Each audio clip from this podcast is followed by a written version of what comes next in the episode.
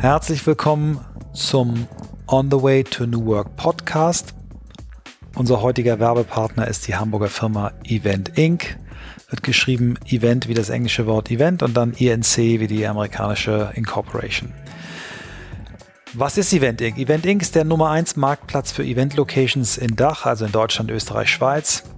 Event Inc. hat das größte und hotteste Portfolio an Event-Locations, eine riesen Portfolio-Bandbreite von Restaurants für 50 Personen bis hin zu Arenen mit 3000 Personen.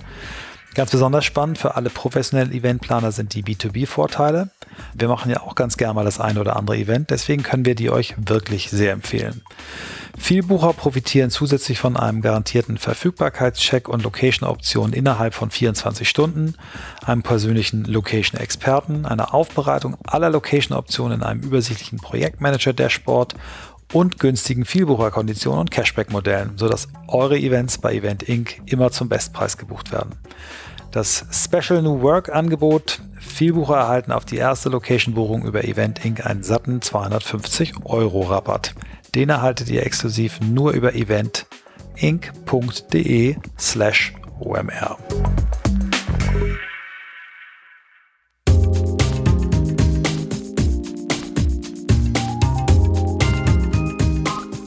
Ja, Mus, herzlich willkommen. Wir haben ähm, ungefähr ähnliches Alter. Ich bin ein bisschen älter als du, sehe ein bisschen mehr älter als, als du und habe aber dieselben Initialen wie du, MT. Und ich habe mich nicht nur deswegen, sondern weil deine Musik quasi meine gesamte äh, junges Erwachsenenleben begleitet hat, habe ich mich wahnsinnig gefreut, als ich gefragt wurde, dich heute hier zu interviewen, wobei wir das Ganze wie ein Gespräch führen wollen, nicht wie ein Interview, sondern eben uns unterhalten wollen über Musik, über deine Karriere, was du zum Thema Marke und Musik sagst, ist das für dich Fahrstuhlmusik oder ist das für dich eine echte Chance für Musik, ähm, in andere Sphären zu kommen? Und vielleicht, damit die, die dich noch nicht so gut kennen, ähm, es ein bisschen leichter haben. Erzähl doch mal, wie du zur Musik gekommen bist, wer dich beeinflusst hat und wann du eigentlich entschieden hast, damit dein Geld zu verdienen. Mhm. Ähm, ich werde es versuchen, kurz zu fassen und hoffe, dass ich die hannoversche Delegation hier nicht äh, langweile, weil die vielleicht ein bisschen mehr wissen über mich als äh, die anderen Gäste. Ähm, aber im Prinzip ganz klassisch vom Vater gefragt worden, äh, äh circa im Alter von 13, 14 Jahren, lerne noch mal ein Instrument. Äh, stand zur Auswahl Piano und Orgel. Ich habe mich für die Orgel entschieden, weil einfach mehr Knöpfe dran waren. So als Junge willst du halt rum, rum, äh, rumdrehen. Ähm, hab das gemacht, äh, fand ich gut, war dann aber auch so ein Schulsystem quasi, dass du halt dann mit sechs Leuten in der Klasse und dann war ich dann auch relativ schnell gelangweilt und habe meinen Vater dann tatsächlich das erste und einzige Mal gebeten, mich zu sponsern mit einem Synthesizer, das hat er getan. Und habe dann zu Hause im Prinzip ähm, so self-made Musik gemacht, habe meinen jetzigen Partner kennengelernt vor, vor 35 Jahren tatsächlich. Und wir haben angefangen, im Hobbykeller meines Vaters Sachen zu machen. Dass das äh, das Schreiben von Songs war, das wussten wir damals noch gar nicht. Ähm, das ging so, so weit weiter, in Livebands gespielt, natürlich immer ein äh, Musikfan gewesen, also auch Vinyl gesammelt, ähm, nach dem Abi angefangen aufzulegen in Hannover in diversen Clubs. Und irgendwann, also es gab diesen Masterplan nicht, wenn, wenn das eigentlich deine Frage ist, äh, die Musik, die sucht sich dich aus. Irgendwann äh, hat es dann alles überhand genommen und ich habe dann irgendwann äh, meinem Vater gebeichtet, der gerne wollte, dass ich Mediziner werde, dass es nicht so sein wird und ähm, bin ganz froh, dass alles so gekommen ist, wie es kam. Das Mediziner-Ding scheint wie viele Eltern zu bewegen. Das haben meine Eltern auch versucht ähm, und äh, haben dann beide. Du würdest aber auch so durchgehen. Beide Eltern. Kittel, graue Haare. Beide Eltern, äh, beide, genau. beide Eltern haben beide Söhne in die Werbung getrieben, dadurch, dass sie gern wollten, dass sie Ärzte. Genau. Was waren so die Musiker, die dich damals am meisten beeinflusst haben?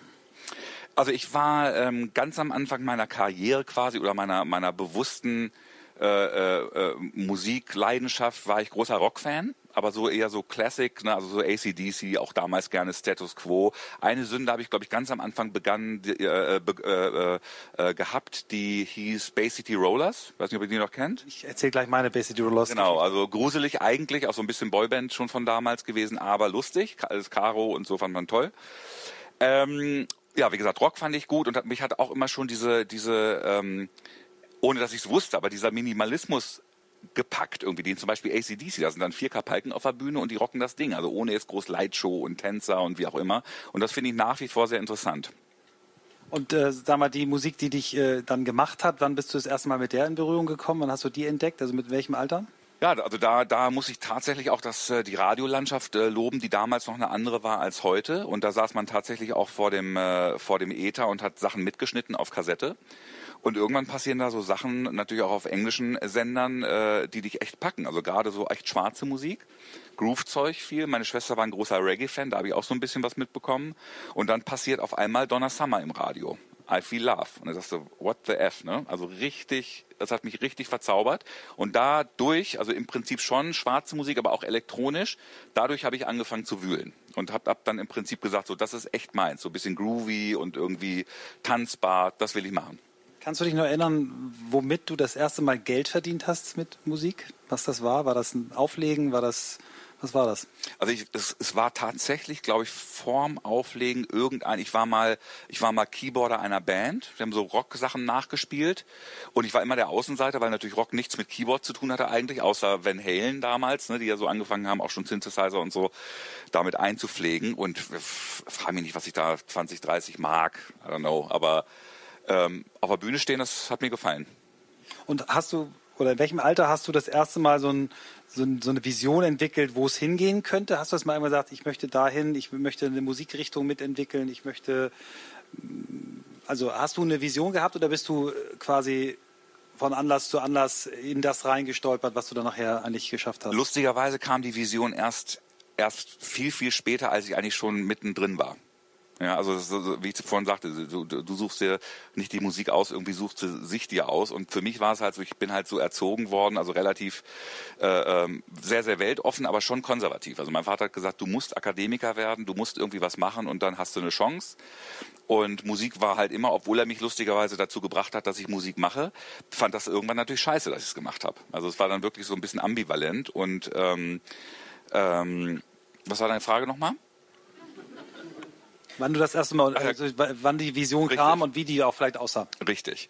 Also wie gesagt, einfach nur immer Learning by Burning. Gemacht, gemacht, gemacht, gemacht, gemacht. Es hat immer Spaß gemacht und wie, vielleicht kann das der eine oder andere von euch nachvollziehen.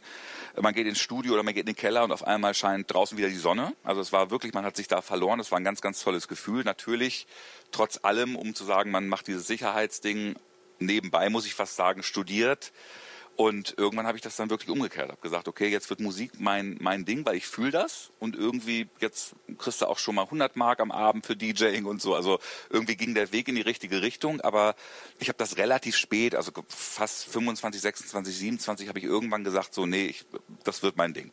Also wirklich spät. Du bist ja einer der wirklich prägenden ähm, Menschen in deiner Richtung. Heute verdienen äh, Leute damit unfassbare Summen. Es gibt äh, DJs, die legen für 250.000 Euro auf am Abend, die wir beide, selbst du nicht kennst, weil, weil, weil das einfach so ein Trend geworden ist. Ich glaube, ich kenne eine Menge davon. Du kennst eine Menge davon, aber äh, zumindest ich kenne nicht alle. Ähm, das war ja damals nicht so. Ne? Wie, wie hat sich die Szene so entwickelt? Also du also man muss natürlich, das war natürlich äh, äh, ähm, so ein bisschen, ein bisschen so ein Seitenhieb, mit dem man kennt sie alle. Äh, vielleicht kenne ich nicht alle persönlich, aber es ist natürlich auch mein Job, dass ich mich damit beschäftige. Ich muss natürlich wissen, was da draußen abgeht. Und du hast so einschneidende Erlebnisse. Also David Getter zum Beispiel ist ein ziemlich guter Freund von mir, der hat mich irgendwann mal, als er noch kein DJ war, ähm, aber einen ziemlich guten Club in, in Paris betrieben, als Burn Douche, hat er mich mal gebucht und so habe ich ihn kennengelernt, also wirklich ja, vor Jahren. Und äh, sehr, sehr cooler Typ und der hat mir irgendwann tatsächlich erzählt, der hat bei diesem ähm, Coachella Festival aufgelegt. Und äh, ich glaube, am gleichen Tag oder einer der Tage war Lenny Kravitz. Und ähm, David kam im Prinzip, klar, hast du dann natürlich so deine, deine Vorgaben mit Bühne und so, aber der kam im Prinzip mit so einem kleinen Köfferchen an, ne, mit seinen Sticks oder was er da hat. Und Lenny Kravitz hatte, glaube ich, 14 Trucks. Verdienen aber ungefähr das Gleiche aber haben unterschiedliche äh, Kosten dahinter. So, ne, da ist natürlich auch so, dass Leute wie Lenny und so sagen, wow, und natürlich musst du mittlerweile, was ich damit eigentlich sagen will, dass so eine DJ-Kultur natürlich im kompletten Live-Rock-Pop-Business angekommen ist. Das ist jetzt nicht mehr, früher war es, also als wir das erlernt haben, ist es Handwerk gewesen, war wirklich wichtig, äh, auch was zu können, richtig. Heute ist es, ist es eine, eine, eine auch noch wichtig, Handwerk zu haben, aber, äh, haben, aber es ist eher so eine Marketing, so ein Marketing-Approach, den du da feierst. Und das hat David Guetta sehr, sehr gut gemacht. Auch High Quality. Ist David Guetta für dich so der, derjenige, der das Game gechanged hat? Das ist, ist, das der, ist das der Künstler? Ich glaube, er war tatsächlich einer der Ersten und der hat das wirklich mit, mit, mit, mit, mit Ansatz gemacht. Weil du hast natürlich diese Pariser Szene, die ganz wichtig ist. Also David war da am Start, die ganzen Daft Punks, Dimitri von Paris, Alan Brax und so weiter und so fort. Und das war so eine, das war richtig so ein Melting Pot, die haben sich alle geholfen als Daft Punk abging, haben die im Prinzip David Guetta, dem damaligen Virgin-Chef, vorgestellt, haben gesagt, hier guck doch mal und so. Und David hat dann sich den Arsch aufgerissen, tatsächlich in, in kleinen Clubs in London äh, oder in England zu spielen und hat so ganz sukzessive das aufgebaut und dann natürlich irgendwie auch geguckt, wo sind meine Produzententeams, wie kann ich die Musik dazu liefern. Und das war wirklich harte Arbeit äh, äh am Reißbrett. Mittlerweile hat das ja eine Intensität und Dichte bekommen. Also ich sehe es an meinen Söhnen, die sind 21 und 19, ähm, äh, die wenn wir in New York oder in London sind, also wir reisen gerne, dann äh, da gibt's Kaigo, da gibt's den, also die, die, haben immer, die kommen immer mit DJs, also die gehen auch zu Bands und zu, zu, äh, zu, zu Sängern und Sängerinnen, aber äh, DJs ist ein ganz großer Bestandteil deren äh, Musikrepertoires. Glaubst du, dass das ein vorüberziehendes Phänomen ist oder glaubst du, dass das etwas ist, was sich langfristig etabliert? Ähm, ist natürlich spekulativ, aber ich glaube, das ist mittlerweile in der Musikkultur komplett angekommen. Also wenn wir jetzt in 20 Jahren rückblicken werden, äh, wenn wir sagen, okay, das ist genauso wie bei uns zum Beispiel damals irgendwie eine Liveband oder eine Rockband sehen, dann kennt man halt die DJs. Das sind halt so die Superstars von heute, genauso wie vielleicht in den 90ern die Supermodels das erste Mal, so das war das große Ding. Und äh, wir müssen uns damit abfinden, dass das jetzt dazugehört tatsächlich. Ähm, wir kommen mal zum Thema, zum ersten Mal heute zum Thema Marke. Also für mich bist du äh, jemand, der eine Marke ist. Also nicht nur, dass du einen ungewöhnlichen Namen äh, dir zugelegt hast, äh, sondern auch, wie du dich verhältst, wie du auftrittst, bist sehr konsistent. Du hast, äh, wenn man dich beobachtet in, in Medien ähm, oder auch erlebt, äh, ein sehr konsistentes Auftreten. Du scheinst ein wirklich intaktes Wertegefüge zu haben, bist unheimlich offen zu Leuten, bist freundlich, bist, äh, bist äh, wirklich ein sehr, sehr angenehmer Typ. Ähm, Wann hast du das erste Mal selber dich als Marke Ich kann theoretisch jetzt gehen, das reicht mir schon. Wir haben das so besprochen, wenn es ihn nervt, darf er aufstehen und gehen. Äh, wann hast du das erste Mal begriffen, oder dass du eine Marke bist, dass, dass, dass das mehr ist als nur ein Name? Na, du musst natürlich auch, auch ein paar Sachen einfach verstehen. Ich habe vielleicht ein bisschen Glück gehabt, dass mein erster richtig großer Erfolg, den habe ich ja mit 30 gehabt, Horny damals. Und war es nochmal welches Jahr? Äh, 1900 98 und das ging so ein bisschen Hand in Hand. Ich habe dann so eine Grammy-Nominierung noch äh, er, erfahren dürfen und das war dann so beides und da fandest du extremst in den Medien statt. Und das war für mich so, das war, also ich ging im Hauptbahnhof Hannover, ich erinnere mich dran, die Leute gucken dir hinterher und du sagst, ey, was habt ihr denn? Du bist richtig sauer, weil du es nicht kennst. Ne? Und, und das war im Prinzip das erste Mal, wo du so denkst, okay, da passiert irgendwas mit Medien und ich glaube, so dieses Markending hat natürlich auch viel mit, mittlerweile sind es ja, wie viele Kontakte erreichst du und so weiter und so fort. Und auch das ist irgendwas, was, worüber du dir irgendwann natürlich Gedanken machst, wenn es wirklich darum geht, zu sagen, okay, welche Marken passen zueinander, was kannst du, ne? also das weißt du in deinem Business wahrscheinlich besser als ich sogar. Äh, und dann fängst du darüber äh, nach, äh, ähm, ähm, äh, an nachzudenken, bist du eine Marke, wie kannst du die Marke schärfen, ähm, wo willst du stattfinden, was ist dein Alleinstellungsmerkmal. Also es kam auch irgendwann später. Also ich habe tatsächlich nicht irgendwie angefangen zu sagen, so und jetzt im Gegenteil zum Beispiel wie so ein David Getter, der gesagt hat, ich baue mich komplett zur Marke auf und mache das wirklich strukturell. Und ich habe immer irgendwie die Musik sprechen lassen, muss mir natürlich jetzt aber auch Gedanken über eine Marke machen. Mhm. Wenn wir jetzt äh, in, in, einem äh, Business-Kontext zusammen reden würden und ich dich als Agenturchef fragen würde, ähm, wie siehst du dich selber als Marke, wie würdest du dich selber beschreiben, was wären Themen, äh, die du nicht machen würdest? Gibt es Sachen, wo du sagst, nee, das ist, äh, mache ich nicht, passt nicht zu meiner Marke? Was sind so die Themen, mit, mit denen du dich gerne beschäftigen würdest? Ähm, wahrscheinlich werde ich gleich eine Gegenfrage stellen, weil, ähm, oder ich werde sie bestimmt sogar stellen. Ähm, ich finde es immer spannend, wenn, wenn Marken spitz sind.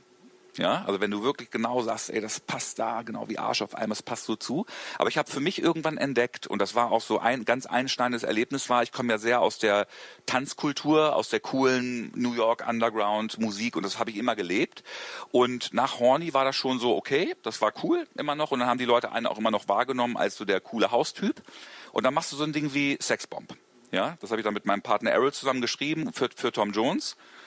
Und ähm, das wird ein Hit, ein Riesenhit und dann kriegt man viele Gratulationsanrufe und dann rufen aber auch Leute an, die einen schon lange aus dieser Hausszene kennen. Und ein guter Freund von mir, mit dem ich auch immer noch jetzt Business mache, von Defected Records aus, aus England, der rief mir an, du musst die Congratulations, aber das ist das Ende für dich. Habe ich gesagt, wie meinst du das? Ich habe total Angst bekommen. Er meint halt im Prinzip wirklich so dieses, was man sich in der Underground-Kultur hart erarbeiten muss. Coolness, Credibility und so weiter und so fort. Und ähm, habe darüber sehr viel nachgedacht und habe irgendwann gesagt, nee, im Gegenteil, ich habe jetzt eine neue Welt dadurch entdeckt. Ich habe eine Popwelt entdeckt. Du wirst im Prinzip als, als Kollege von denen wahrgenommen. Es öffnet mir das Feld. Und, und ganz ehrlich, I love House Music, I love Black Music. Aber es gibt noch mehr. Und im Prinzip alles, was, ich würde es auf jeden Fall probieren. Wenn es nicht gut ist, würde ich es keinem vorspielen. Aber das hat mir so ein Riesenfeld erarbeitet. Und um auf deine Frage zurückzukommen, ähm, meine Marke, ich weiß nicht, wie du das nämlich betrachtest als Profi. Ich, ich sehe mich so als Kurator mittlerweile. Ich finde find halt irgendwie toll mit dem Netzwerk und mit dem Knowledge, was man mittlerweile hat, irgendwie ähm, ähm, beizutragen zu Geschichten. Aber ich bin mittlerweile, ich liebe diese Breite, die man hat. Also ich lege gerne auf, ich schreibe gerne Songs, ich spiele gerne mal mit dem Orchester. Ähm, wir, ich mache sowas gerne. Ja, ich, ich interessiere mich für so viele Sachen äh, mittlerweile. Warum soll ich das einschränken? Ich finde es Außer du sagst mir als Marke, das nein, nein, ist doof. Ich finde es ich find's großartig. Es passt natürlich äh, zu dem, was du gesagt hast. Äh, Marken, du findest eigentlich spitze Marken cool passt es dann nicht ganz, aber ich, äh, ich finde es gut. Ich habe äh, gerade mit meinen Söhnen in New York, auch mit meiner Frau, äh, Hans Zimmer mit Orchester erlebt, ne? Äh, mit einem 100-Mann-Orchester und Frau-Orchester und mich wahnsinnig gefreut, dass ich mal diese Filmmusik live höre. Und ich finde es großartig, das ist ein Privileg dieser Zeit, dass Musiker äh, auch anfangen, sich äh, neu zu erfinden, auszuprobieren, weil die normalen Revenue Streams eben nicht mehr so funktionieren. Und ich, ich finde die Musikszene ins, ins, oder ich beobachte es als deutlich experimenteller, deutlich mutiger, weil es eben nicht mehr so einfach ist. Ich kriege hier meine Kohle äh, jeden Monat für die verkauften Platten. Du hast recht, aber ich würde es nicht nur auf dem auf dem Revenue Stream irgendwie beruhen lassen, weil du musst als Künstler musst du dich weiterentwickeln. Ja, da ist ein gutes Beispiel oft, auch wenn man es manchmal nicht mag und manchmal mag eine Madonna, die halt immer guckt, irgendwie was mache ich. Und dann gibt es halt Leute, da kriegst du halt, was du immer erwartest. Ist auch okay. Aber du hast ja schon so eine Verantwortung als Künstler, dich weiterzuentwickeln, finde ich. Auf jeden Fall. Nicht nur monetär. Ja. Ich wir lassen mal auf das Thema kommen, was macht ein Künstler, was ist gut für einen Künstler, mit was für Marken kooperiert er. Ich, ich äh, habe mir mal irgendwann angewöhnt, öffentlich niemand für irgendwas zu blamen. Ich kenne aber eine ganze Menge Beispiele, die ich grottig finde, wo ich sage, ein Künstler, der sich mit der Marke zusammentut, wo ich sage, ich sage da nicht gleich, das ist das Ende, aber äh, da demoliert er sich, da wird er sich irgendwie keinen Gefallen damit tun. Ähm, wie, wie, beobachtest du das? Wie siehst du das? Hast du das Gefühl, dass die meisten Künstler ein gutes Gefühl dafür haben, was zu ihnen passt oder nicht? Oder siehst du das auch, dass einige äh, Dinge machen, die, die eher fragwürdig sind? ich hoffe und ich glaube, dass die meisten Künstler eigentlich ein gutes Gefühl dafür haben, aber man darf ja die Position des Managements nicht vergessen. Wenn dann so ein Scheck winkt und dann eine Verona, wie heißt sie mittlerweile, Pot, ähm, irgendwie für Kickwerb wirbt, ist, kann man machen? Ist das jetzt gut für Sie? Ist das schlecht für Sie? Äh, wo will man hin? Wo will man sich positionieren? Das sind ja alles diese Fragen, die du haben musst, ne? die du oder die, die, die du stellen musst. Macht das Sinn? Ist das für dich irgendwie jetzt nur so schnell ein Money-Job oder willst du dich selber wirklich weiterentwickeln? Ähm, das ist halt das, was man, was man sich fragen muss. Und eigentlich glaube ich, die meisten Künstler, die wissen ja schon, kenne ich die Marke, passt das zu mir, aber das ist halt oft nicht deine alleinige Entscheidung. Es gibt eine, eine Marke in Deutschland, ähm, äh, Vodafone, die zusammen mit der äh, betreuenden Agentur Jungformat äh, immer wieder junge, neue Bands wirklich auch gezielt äh, scoutet, ähm, für Werbung einsetzt. Ähm, die Frage, die ich habe, ist, gibt es für dich so einen Zeitpunkt, ab wann Künstler das eigentlich dürfen? Ist es schlau, wenn ich noch nicht mal mein erstes Album draußen habe, schon äh, auf einem Spot zu liegen, der mit 10 Millionen Werbedruck geschaltet wird? Oder kannst du sagen, sagst du, das ist kann man nicht vorher planen, ob das gut oder schlecht ist. Durch, also wahrscheinlich hätte ich vor zehn Jahren eine andere Antwort gegeben. Heutzutage sage ich alles, was dir elegant und irgendwie mit einer gewissen Schlagkraft ähm, Aufmerksamkeit besorgt, ist eine gute Sache. Ja, und, und gerade wenn so Sachen sind, also dieses Alice Merton, Merton, Merton Ding, jetzt dieses neue, das letzte Vodafone Ding, tierisch. Ist halt super, weil es hätte ich wahrscheinlich sonst nie gehört. Klar hörst du es dann irgendwann im Radio, weil dann die Leute auch aufspringen. Das finde ich auch sehr interessant, dass du eigentlich Radio ist ja ein unabhängiges Medium. Und trotzdem funktioniert da irgendwie so eine, so eine, so eine Zusammenarbeit zwischen, zwischen Industrie, also Vodafone, wie auch immer, die dann irgendwas machen. Radio springt aber auf, weil, weil früher, also ich habe 2004 das Video zu Is It Cause I'm Cool, da wollte man auch ganz schlau sein. Und äh, hat dann Vodafone so ein paar Kröten dazugegeben, dass wir das Video machen. Und dann war dann, es gibt so eine Szene, wo ich so ein Handy aufmache und dann kann man das schon sehen, wenn man möchte, dass das Vodafone ist. Ähm, und dann sagt natürlich MTV sofort, kannst du rausschneiden. Na, spielen wir nicht. Ne? Ich weiß nicht, TV ist ja nicht mehr ganz so, wichtig, aber. Genau, jetzt nicht mehr so wichtig. Heute, wenn du es überall siehst auf YouTube, alles vollgebauert, äh, ge äh, äh, gepowert von und so weiter und so fort. Also da haben sich schon die Zeiten sehr geändert. Äh, es gibt ja auch andere Telekommunikationsmarken, die Deutsche Telekom, die sehr, sehr stark äh, in, in, Musik äh, investiert, ähm, die jetzt das erste 360 Grad äh, gefilmte Konzert mit den Gorillas gemacht haben. Ähm, Finde ich auch ein tolles Beispiel. Was, was kennst du noch für Beispiele? Hast du, äh, sind dir in deiner Karriere so Kooperationen von Marken und Künstlern begegnet, wo du gesagt hast, wow, das ist richtig, richtig vorbildlich? Also es gibt es gibt ja so viel und viele Sachen, die eigentlich die besten Geschichten, die man so toll findet, sind ja sehr, sehr subtil. Ne? Und, und vielleicht muss ich vorweg sagen, also eigentlich ist es ja für mich also ein, so ein modernes Mäzentum. Also ich bin oft in Italien und da siehst du natürlich so ein Michelangelo wäre ohne die Kirche gäbe es den nicht. Ja, hat phänomenale Kunst gemacht, aber die Kirche im Prinzip jetzt gleichzusetzen mit Industrie oder jemandem, der irgendwie auch eine finanzielle Schlagkraft hat, hat ja der Kunst gut getan. Und so sehe ich das wahrscheinlich heutzutage, dass man irgendwie sagt, okay, ähm, mach's elegant, mach so, dass es passt, aber ich finde die Zusammenarbeit und die Unterstützung der Industrie erstmal gut. Das freut mich. Ach so, Be Beispiele, genau. Ähm, also eins, was mir ganz ad hoc, was ich nicht gut fand, war Apple und, und YouTube. Das fand ich nicht gut. Kannst du sagen, warum du es nicht gut fandst? Ich, ich fand es auch nicht gut. Ja. Äh, aber sag du mal zuerst. Also ich kenne keine Zahlen. Ich weiß nicht, ob, ob U2 oder Apple jetzt irgendwie ein iPod oder ein Album noch mehr verkauft hat, wie auch immer, aber es war mir viel zu plakativ. Viel zu, drücken wir mal drauf und wird schon irgendwie. Also ich fand es schwierig, ähm, wenn du vorher jahrelang sagst, wir machen das nicht und wir, wir lassen uns nicht kommerzialisieren und dann machst du quasi, ich, so, so wie ich es in Erinnerung habe, war es ja quasi so ein Zwangsdownload. Ne? Es war ja so quasi, alle haben es gekriegt. Genau. Wie siehst du sowas, wenn, wenn Marken äh, wie Red Bull, die ja nicht nur im Thema Sport äh, eigene Sportteams aufbauen, sondern die auch, ich weiß nicht, ob sie immer noch machen, aber die ja jahrelang äh, wirklich sich als Publisher auch besch äh, beschäftigt haben. Mhm. Richtig gesagt, wir holen Künstler zusammen, äh, wir lassen die wochenlang oder tagelang zusammen äh, in Co-Creation-Prozessen Musik äh, produzieren, die dann wiederum um eigene, über eigene Medien gestreamt werden, wenn da so die, äh, wenn eine Marke quasi ähm, zum Medium wird. Findest du das gut oder ist das, ist das für dich eine Grenzüberschreitung? Also erstmal ist es mega schlau. Es ist einfach so mega schlau, weil du natürlich, die sagen, wenn du das Red Bull Studio in Berlin benutzt, sagen sie, du, du musst hier nicht sagen mit Red Bull, aber jeder macht natürlich seine Selfies, jeder macht Dings, also du wirst als Marke immer weiter transportiert. Das machen die so mega schlau.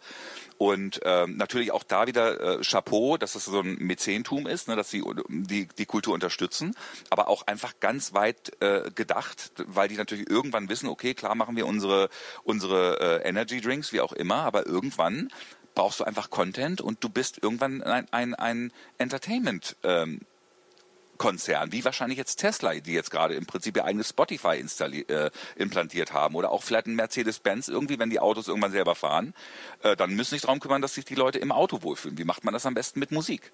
Ja, also Musik ist immer ein Thema, ist immer ein, ein Transportmittel für, für Emotionen. Du gehst nicht durch die, durch die Welt und hältst dir die Ohren zu. Also das ist wirklich, ähm, wer es jetzt noch nicht kapiert hat, äh, dann mal los.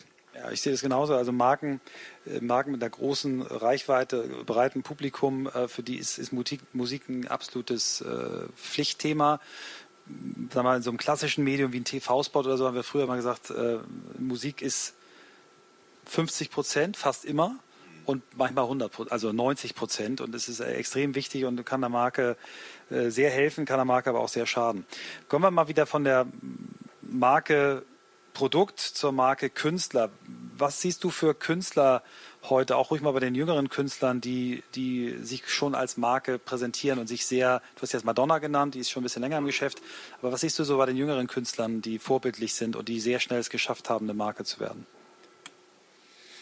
Äh, ich meine, da gibt's ja richtig, richtig, also im Prinzip ja jeder. Jeder ist ja mittlerweile eine Marke. Das ist ja im Prinzip das, wenn du dich schon irgendwo präsentierst und, und, und, und, und platzierst, bist du eine Marke. Was ich, was ich gut finde, ist diese Transformation, die im Prinzip ein Justin Timberlake gemacht hat. Die finde ich gut. Also auch da so ein ähnliches Thema wie, also möchte ich mich gar nicht vergleichen, aber der ist vielleicht für eine Sache bekannt gewesen. Der war damals Boyband und so weiter und so fort. Hat sich da jetzt Disney ganz Channel, ne, hat genau, hat das eine, eigentlich eine phänomenale Ausbildung genossen und hat sich jetzt wirklich als als eleganter, auch Lifestyle, aber phänomenaler Sänger hat, hat natürlich in der Popkultur, aber auch in der schwarzen Musikszene ein extrem gutes Standing. Und der ist eine richtige Marke, natürlich auch dann weiterführend als ein Mensch, der seine eigenen Marken auch noch bildet, mit vielleicht einer eigenen Klamottenmarke und so weiter und so fort.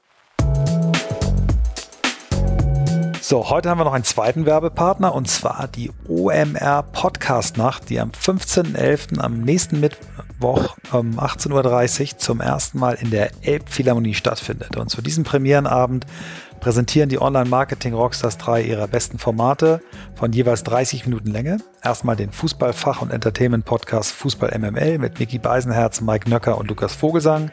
Dann folgt der Talk-Podcast Hotel Matze mit Matze Hilscher von Mitvergnügen und Linda Zerwag ist der Tagesschausprecherin als Gast.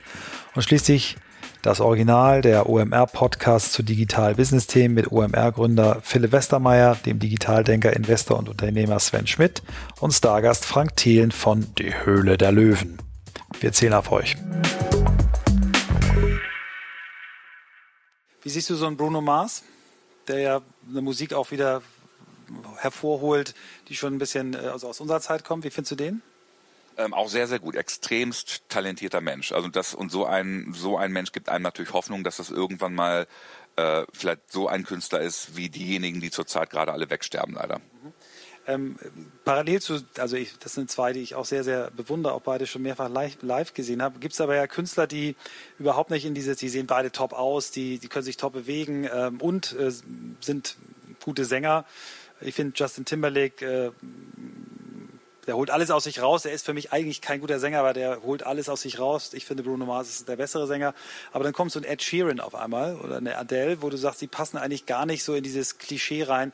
Wie erklärst du das, dass die so einen kometenhaften Aufstieg hingelegt haben? Also erstmal natürlich Mega-Songs. Wenn der Song stimmt, ist erstmal alles gut.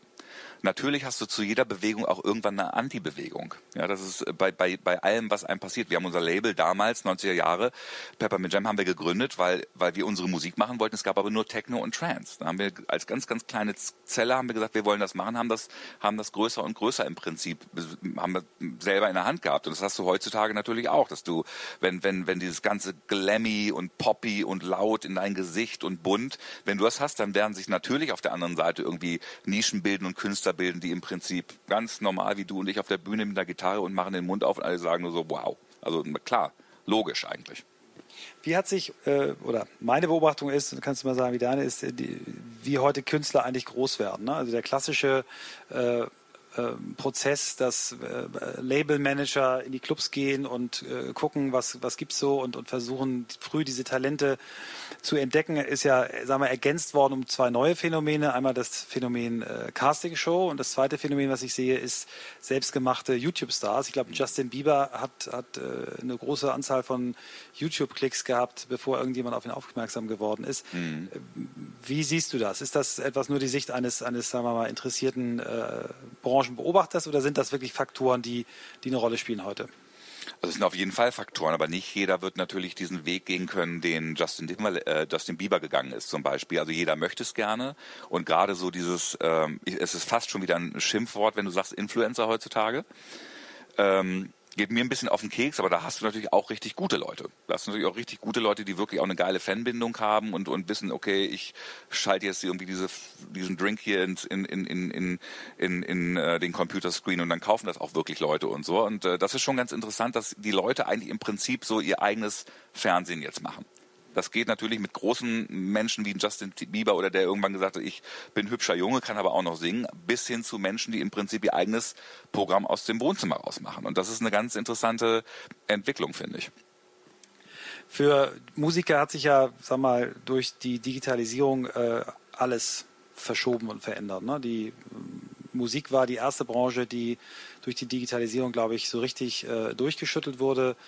Printmedien, Fernsehen sind jetzt gerade dran. Wir Agenturen haben uns noch ein bisschen Luft verschafft, äh, aber steht, das steht jetzt auch bevor oder ist eigentlich auch schon im Gang, vielleicht ein Tick langsamer. Ähm, Live ist das große Wort für ganz viele Künstler geworden. Ticketpreise sind explodiert. Äh, live ist das große neue Thema, wo Geld mit verdient wird. Wie siehst du so die Entwicklung in der Musik, was die, was die Revenue Streams äh, angeht? Womit verdienen Künstler in den nächsten zehn Jahren Geld? Da würde ich ganz klassisch, eigentlich wie es immer war, aber da haben sich wahrscheinlich die Anteile verschoben, dieses 360 Grad, diesen kompletten Kuchen sehen. Also da hast du wirklich immer noch Plattenverkauf, auch wenn es weniger geworden ist. Natürlich sowas wie Spotify, natürlich Live-Konzerte, ganz wichtig und vielleicht immer wichtiger ähm, Industriekooperationen. Ne, dass du halt trotzdem irgendwie guckst, irgendwie braucht jetzt die Vodafone gerade irgendwie einen, einen, Song oder der Bäcker von nebenan oder wie auch immer, dass man sich da irgendwie befruchtet. Das hat, das ist, äh, gehört mit dazu tatsächlich. Wenn wir nochmal auf das Thema Industriekooperation kommen, also Zusammenarbeit von Künstlern und Marken, ähm, was, was würdest du einem jungen Künstler raten, worauf er achten soll? Was, was sind so die, die Dinge, die, die du ihm mit auf den Weg geben würdest, wenn er sagt, ich möchte diesen, diesen Stream, äh, Revenue Stream nutzen, ich möchte daran? Also schwer, weil ich weiß, habe natürlich eine gewisse Erfahrung sammeln können, aber weiß es nicht. Also das Einzige, was ich tatsächlich zu wissen glaube, ist, dass du einfach dir selber treu sein musst.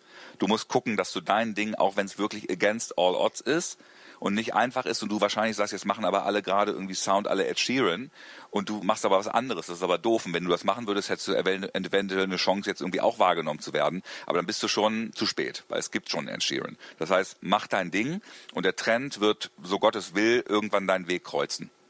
Ne? Und, und, und trau dir was. Ja, also das, trau dich was, sorry. Das ist das, was wir auch Markenführern sagen, äh, bleibt dir treu. Also ich glaube, wenn beide Seiten das machen, sich treu bleiben, dann wird auch das Matching gut funktionieren und dann wird es hoffentlich für die Künstler auch gut weitergehen.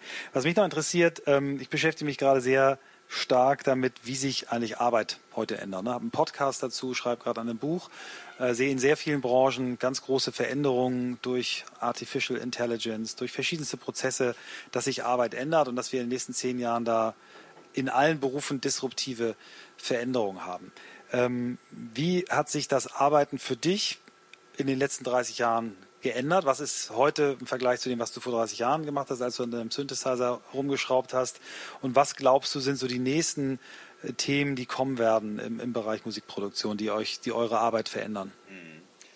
Ähm, also eine Sache, wir haben gestern eine tolle, tolle Sängerin aus Amerika im Studio gehabt, mit der wir schon sehr, sehr lange zusammenarbeiten, haben, haben, haben im Prinzip darüber gelacht, wie wir damals noch auf Tonband aufgenommen haben und so und wie, wie sehr ich, weil die Tonbandmaschine stand dann da hinten und dann hast du so ein, wie so eine Telefonzentrale, so eine Patch Bay, wo du dann halt immer die Spuren äh, äh, scharf schalten musst und dann bin ich halt immer hin und her, weil die so schnell war, weil die so schnell aufgenommen hat. ist natürlich heute tierisch einfach. Hast dann Screen und da machst du schnell eine Spur scharf, machst dann die nächste. Aber durch diese Einfachheit, diese Vereinfachung, die du heute hast, irgendwie geht dir, also ist mir persönlich geht, ist Kreativität verloren gegangen, tatsächlich. Also ich musste mich richtig anstrengen zu gucken, irgendwie, wie mache ich das damals? Du hast damals sogar, wenn du ein Band, wenn du sagst, ah, den Teil möchte ich aber gern da haben, dann hast du wirklich das Band, hast du geschnitten. Also ganz klassisch. Ne? Und dann wieder zusammengeklebt, das ging perfekt. Heute, Ruki Zuki, ist eine ganz, ganz große Erleichterung, aber so dieses um die Ecke denken so ein bisschen, das geht einem ab, leider.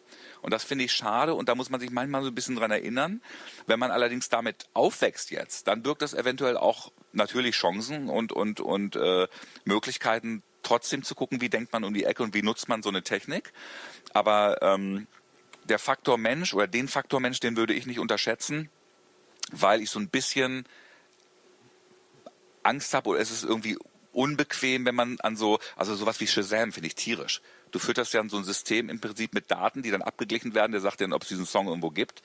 Und wenn dann irgendwie so eine äh, AI mir irgendwann sagt, pass auf, das ist jetzt hier der perfekte Popsong, den hat gerade mein, mein Gehirn gemacht oder mein, mein, mein Zentralrechner für dich und so. Und das ist ein komisches Gefühl, finde ich wenn es um Musik geht. Auf der anderen Seite was, hätten wir vor Jahren gedacht, dass es irgendwie Spotify gibt, dass es, dass das iPhone eine Gesichtserkennung hat, wie auch immer. Also auch nicht. Also ich bin schon offen, aber dieser Faktor Mensch ist mir sehr wichtig.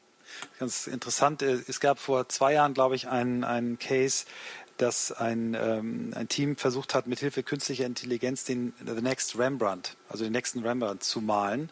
Der wurde dann quasi durch die Analyse aller Bilder ähm, äh, wurden verschiedene Muster erkannt und dann hat ein 3D-Drucker dieses Bild, also auch damit der Pinselführung genauso ist, wie das bei Rembrandt war. Und da gab es dann ein Bild, wo man sagte, so hätte das nächste Bild von Rembrandt äh, aussehen können. Nehmen wir mal an, äh, die Stones ähm, äh, hören jetzt doch irgendwann auf und irgendeiner sagt, wir packen mal alle Stones-Songs zusammen und machen jetzt das, so wäre das nächste Stones-Album gekommen, was ja durchaus möglich ist. Glaubst du, dass AI in der Musik eine Rolle spielen wird irgendwann oder glaubst, also bei Journalisten ist es schon so, es gibt ähm, sagen wir, Sportberichterstattung, gibt es Maschinen, die, die kriegen so einen, so einen Livestream von einem, von einem Spiel und machen, dann kannst du vorher sagen, ich will 200 Zeichen, 800 Zeichen, 1000 Zeichen und machen daraus dann einen Artikel, wie das Spiel gelaufen ist. Wird es sowas in der Musik geben? Also das Spielkind in mir sagt natürlich so, wow, wie, wie, wie faszinierend. Ähm, aber ich stelle mir vor, wie so ein Instagram-Filter. Da machst du deine Musik auf und packst den Rolling Stone-Filter drauf. Ne? Und dann hast du den Sound von den Jungs, oder wie es klingen soll, oder wie auch immer. Und das ist natürlich auf der einen Seite sehr, ja, es ist bedenklich, weil du natürlich im Prinzip auch irgendwie so ein bisschen Kultur klaust, finde ich. Oder so ein bisschen, ne? Dich an alten, äh, ähm, noch nicht mal inspirieren lässt, sondern im Prinzip ist es wie so eine Blaupause. Ähm, aber auch da, lass mal gucken. Und da, das ist so ein bisschen, weil du gerade gesagt hast, die Musikindustrie hat äh, richtigerweise auch sehr gelitten, aber manchmal ist es auch einfach so die Zeichen zu erkennen und dann irgendwie auch irgendwann zu sagen, okay, klar, wir fördern die Technik zwar, aber gucken schon trotzdem, dass wir die Kultur auch noch schützen. Ja, dass man also auch, wenn es um Bezahlmodelle geht und so weiter und so fort. Und das ist so, also was zum Beispiel in der Fotoindustrie, das ist ja ein Grauen eigentlich. Wenn du als geiler Fotograf irgendwie, was willst du denn da schützen? Schwer. Sehr schwer. Sehr schwer. Ähm, wie, wie, beurteilst du, wenn wir jetzt auf diese, diese, diesen Schutz des geistigen Eigentums nochmal kommen, wie beurteilst du sowas wie, wie Soundcloud? Wird ja sehr, wurde ja viele Jahre sehr gefeiert als auch eine tolle ähm, digitale Plattform, die aus Deutschland kommt. Im Moment haben sie, glaube ich, ein bisschen Finanzierungsproblem. Äh, ist für viele ja ein Weg gewesen, sich musikalisch auszudrücken. Auch für DJs, glaube ich, etwas gewesen. Aber hat natürlich auch äh, massiv Rechte äh, nicht beachtet. Ähm, wie, wie, siehst du sowas? Da habe ich wirklich tatsächlich zwei Herzen in der Brust. Ich habe natürlich das, das äh, Plattenfirmenherz, was sagt so, hey, wenn da jetzt einer Horny gesampelt hat und irgendwie da einen Mix macht und das auch noch umsonst weggibt zum Download, dann kriege ich schlechte Laune. Ja, dann würde ich eher sagen, pass auf, alles schön, aber nimm zumindest den Free Download Dings raus und, und gib wenigstens dann die Rechte oder sag irgendwie hier Respect the Artist und da, da es das Original, wie auch immer.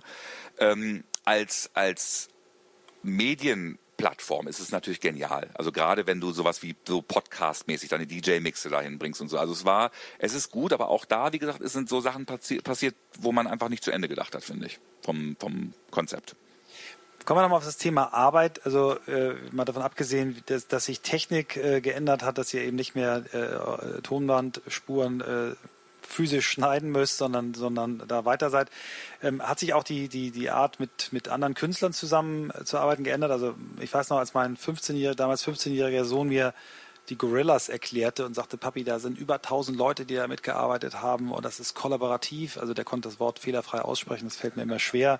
Und dann sind wir, glaube ich, beim ersten, beim ersten Konzert, was sie in Deutschland gegeben haben, in Berlin gewesen und ich war mega begeistert. Ähm, so, so Projekte, die so, so funktionieren, dass das über Ländergrenzen und über, über auch ja Genregrenzen hinweg äh, sowas ist das äh, etwas, was dich auch fasziniert, reizt? Arbeitest du so auch oder bist du sehr eher der Mann, der mit seinem ganz engen vertrauten Team zusammen also in Hannover ist? Tatsächlich beides.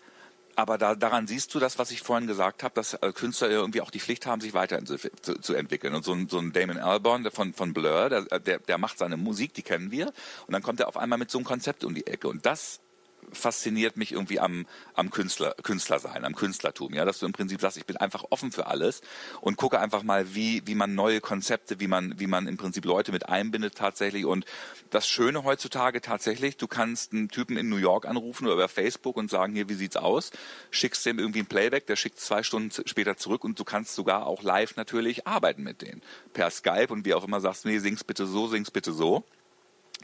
Ähm, Finde ich gut, mache ich teilweise auch, aber es ist noch was anderes, wenn die Leute wirklich neben dir im Studio, Studio sitzen und sofort auf Impulse reagieren. Wenn ich gerade irgendwas mache oder was spiele, ah, stopp, da war was gerade und wie auch immer. Und das ist, glaube ich, nochmal beim richtigen interaktiven Zusammenarbeiten was anderes und besser, meiner Meinung nach. Bevor wir gleich, noch niemand irgendwie die Hand gehoben hat und was fragen wollte, bevor wir vielleicht gleich doch nochmal äh, unser Publikum mit einbeziehen, würde ich gerne nochmal die zwei Tage bevorstehende Wahl einmal thematisieren. Ähm, es ist Wahl? Es ist Wahl, genau. ähm, wir beide haben schon gepostet, ja. äh, dass es doch besser ist, zur Wahl zu gehen. Ähm, wir haben äh, einige Wahlen in den letzten Jahren erlebt, die uns alle mm, erstaunt haben, ob das Brexit ist, ob das die äh, letzte US-Präsidentenwahl ist. Ähm, erstaunt ist noch der höfliche äh, Ausdruck. Wie sehr siehst du Musik und Musiker in der Verantwortung, sich politisch einzusetzen? Das war früher ja ein großes Thema für viele Musiker. Ist das immer noch ein Thema? Ähm, wie stehst du selber zum Thema Wahl? Ähm, also auch da hätte ich wahrscheinlich vor, vor einigen Jahren eine andere Antwort gegeben und gesagt, wisst ihr was, lass mal die Musiker ihre Sachen machen und die Politiker machen ihre Sachen. Ähm, das sehe ich mittlerweile ganz anders. Also du hast, mir sind die ganzen Musiker und Künstler im Allgemeinen viel zu leise. Ja, also das, was sich Leute in den 70ern getraut haben, in den 60ern, wie auch immer, da wirklich irgendwie äh, äh, offene Statements und, und, und sogar auch Songs drüber zu schreiben und zu sagen, also man transportiert diese Message dann auch wirklich mit dem Medium, was man zur Verfügung hat, gibt's nicht mehr. Und da hat man dann Angst und so, oh, jetzt bin ich vielleicht da zu laut, dann kaufen die Leute meine Platten nicht mehr und wie auch immer. Also das ist wirklicher, wirklicher Schwachsinn und ähm, würde mir wünschen, dass die Leute da einfach so ein bisschen, bisschen mehr, mehr Gas machen. Also ich finde es schon mal gut, was jetzt gerade passiert, natürlich durch die ganzen, ob es Instagram, durch die ganzen Medien, dass sie zumindest sagen, Leute, geht wählen. Ähm, und äh, glaube schon, wie gesagt, unsere Demokratie, die wird auch sowas wie eine AfD verkraften, muss sie verkraften, finde ich. Eine Demokratie muss das können. Aber äh, wer nicht wählt, ähm, hat wirklich selber Schuld. Also ich, ich möchte meine Zukunft mm, selber gestalten können. Ich bin, ich mag es nicht, äh, bevormundet zu werden, obwohl man es nicht mm, gleichstellen kann mit Bevormundung, wenn du jetzt eine, eine Staat hast, der die Politik macht. Aber zumindest möchte ich meine Stimme abgegeben haben und einem guten Gefühl schlafen können. Vielen Dank. Was haben wir für Fragen? Was haben wir vergessen? Was möchtet ihr noch, dass ich Musti frage oder was möchtet ihr fragen? Jo, hi, ich bin John. Ich habe eine kurze Frage. Ähm, du hattest vorhin zu deinem Werdegang äh, ja auch ein bisschen erzählt, dass du dann auf einmal ganz schockiert warst, als die Leute dir hinterhergeschaut haben und dein Erfolg kam auch über Nacht. Ich habe den selbst als Teenager auch miterlebt, damals äh, mit Horny. Und ich habe mich gefragt, wie du das eigentlich geschafft hast, dass du immer so auf dem Boden geblieben bist eigentlich. Also man sieht ja viele Promis, es wurde ja vorhin auch schon von Michael angesprochen, dass, dass du halt ein cooler Typ bist, so hat er es ja formuliert. Ähm, aber es ist ja irgendwie auch schon eine Kunst, dass man halt äh, merkt, also der Erfolg wird immer größer, immer größer und ähm, ja, alle, alle himmeln einen an. Also das, also das ist ja auch so, dass andere Musiker ja auch erkennen, dass du halt äh, super Musik schreibst und äh, ja auch nicht nur die erfolgreichen Hits, sondern ja auch die Alben. Ähm, und wie hast du es geschafft, dass du immer so auf dem Teppich geblieben bist? Ist das einfach wirklich so eine Veranlagung oder musstest du dich auch mal in stille Kämmerlein verziehen und, und sagen, nee, ich will das jetzt nicht an mich ranlassen, ich muss irgendwie gucken, wie ich damit klarkomme? Ist definitiv in den Genen. und in der Region, wo du herkommst. Auf jeden Fall. Also, also bescheidener als in Hannover geht's nicht. Ähm, wie gesagt, ich habe ich hab, ähm, ich hab ja im Prinzip das Glück gehabt, ich war ja immer, also ich glaube an Erfolg im Team. Du hast immer Leute, mit denen du arbeitest, mit denen du irgendwie nach vorne gehst. Ich habe eine super Familie, die im Prinzip auch immer schön erden. Aber ähm, ich war ja als Produzent, als, als Musiker, als DJ bist du ja irgendwie immer, also DJ heute nicht mehr, damals warst du bist ja immer so in der zweiten Reihe. Also da gab es nie irgendwie die Gefahr zu sagen, man spinnt irgendwie ab oder hebt ab. Und äh, mein Erfolg, wie gesagt, mit 30 war ja in der, wenn du in, in, in Entertainment-Terms denkst, in Musikindustrie, Film, wie auch immer, ist ja ein später Erfolg. Und ich glaube, das ist vielleicht auch nochmal ein, Grund. Aber für mich, ich bin einfach nur happy, dass ich Musik machen kann und freue mich, wenn die Leute sich daran, daran erfreuen. Das habe ich mittlerweile begriffen. Und du musst einfach mit so, mit so, mit, mit, mit, mit Regularien klarkommen. Und natürlich ist es, das weiß ich jetzt auch, wenn man im Fernsehen gezeigt wird, dann hat das einen multiplikativen Effekt. Das weiß ich jetzt mittlerweile. Äh, Name Jan, Frage, warum bist du in Hannover geblieben? Ich meine, du hast die Erfolge gehabt, warst bekannt und dann ist es ja normal, als Hannoveraner weiß ich das, dann zieht es einen nach Berlin oder woanders hin, aber mhm. man bleibt nicht da und versucht da dann seinen Weg zu gehen. Mhm. Ähm, gute Frage. Ähm, manchmal denkt man auch darüber nach. Auf der anderen Seite, wenn du es tatsächlich schaffst, aus Hannover heraus Erfolg zu haben, dann sollte man das nicht ändern, finde ich. Ne? In LA, in New York, in London, wie auch immer, dann, ich kenne so viele Leute da und auf einmal kommst du dahin, du bist Konkurrenz erstmal. Und irgendwie haben wir, also in Hannover ist ein wirklich wirklich, wirklich hohe Lebensqualität und ein entspanntes Arbeiten. Und wir haben ja mittlerweile auf dem Expo-Gelände jetzt seit 17 Jahren haben wir da eine ganz, ganz tolle Infrastruktur mit, mit, mit Studios, mit, mit Restaurant, mit Eventfirma und, und haben uns da komplett der Musik verschrieben und investieren alles äh, Geld, was wir mal machen, ähm, in diese, in diese Infrastruktur. Und das ist, äh, das macht mir Spaß. Und das äh, könnte ich mir in einer anderen Stadt nicht vorstellen. Und deswegen, also solange Hannover noch einen Flughafen hat, bleibe ich da. Äh, ja, ich habe eine Frage. Ich komme aus der Werbebranche und bei uns, und ähm, das weiß ich, ist immer so die Diskussion, wenn man Bewegtbild und äh, Musik zusammenbringt, was kommt zuerst und was hat quasi die Vorherrschaft bei so einem ganzen Kreationsprozess? An euch beide gerichtet. Mhm.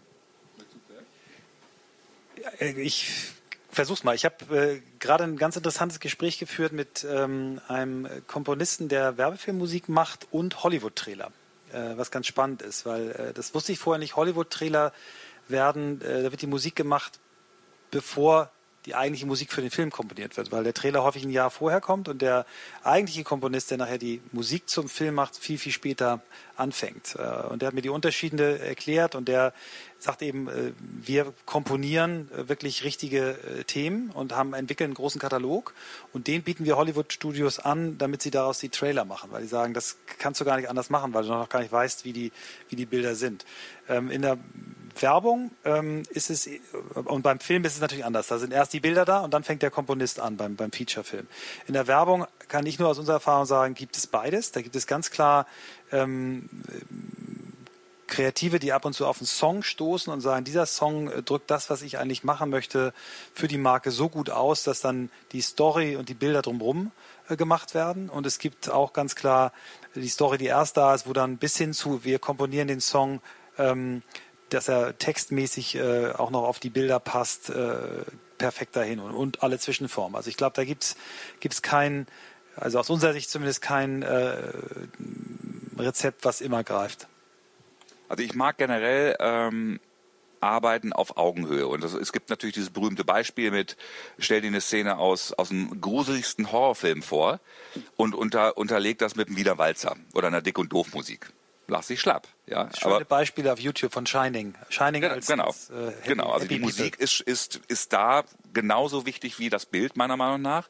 Und es gibt natürlich auch tolle Beispiele. Ich weiß nicht genau, ob es John Williams war bei Star Wars, wo dann irgendwann der Regisseur gesagt hat, du, ich, weil, weil der hat diese Sache komponiert, der hat sie schon aufgenommen und eigentlich war der Film schon fertig, aber da hat der Regisseur später sogar auch noch umgeschnitten, um, um zur Musik zu passen. Also es war dann auch toll. Und wenn du Glück hast, mit einem Regisseur zusammenzuarbeiten, der sich von Anfang an auch Musikideen irgendwie da einfallen lässt, weil es mittlerweile zusammengehört, dann hast du halt Glück. Aber ähm, also gute Frage, aber ich kann sie nur damit so beantworten, dass ich es gut finde, wenn man da einfach ähm, auf Augenhöhe arbeitet und nicht, wie es in Deutschland leider immer noch so ist, finde ich, in den letzten sechs Wochen, wo dann auf einmal, da war doch noch was, da war doch noch was, ah ja, Musik brauchen wir noch. Und das ist halt schade. Für mich das Schlimmste, was ich auch Kunden genauso deutlich sage, ist einfach, wenn ein Kunde sagt, ich möchte gerne diese Musik, äh, aber ich will sie nicht bezahlen, also mach mir mal, was so klingt. Also Soundalike hat auch äh, viele, die ich kenne, die in dieser, in dieser Industrie arbeiten, Werbemusik dazu gebracht, da wieder rauszugehen, weil es einfach äh, furchtbar ist. Also einem Künstler sein Eigentum stehlen zu müssen und äh, das kann ich aber nur davor warnen, ähm, klar, wir müssen, wenn wir unsere Arbeit verkaufen, manchmal Musik nehmen, Beispielmusik, aber wir müssen immer sagen, das ist eine Referenz. Wir werden nichts machen, was auch nur im Entferntesten ähnlich ist. Und ich darf jetzt abmoderieren. Ich kriege schon einen äh, netten Blick. Mus, ganz, ganz herzlichen Dank für deine Vielen Zeit, deine Offenheit. Und ich äh, fühle mich geehrt und erfreut, dass wir uns hier so kennengelernt haben. Danke. Gleichfalls. Danke euch.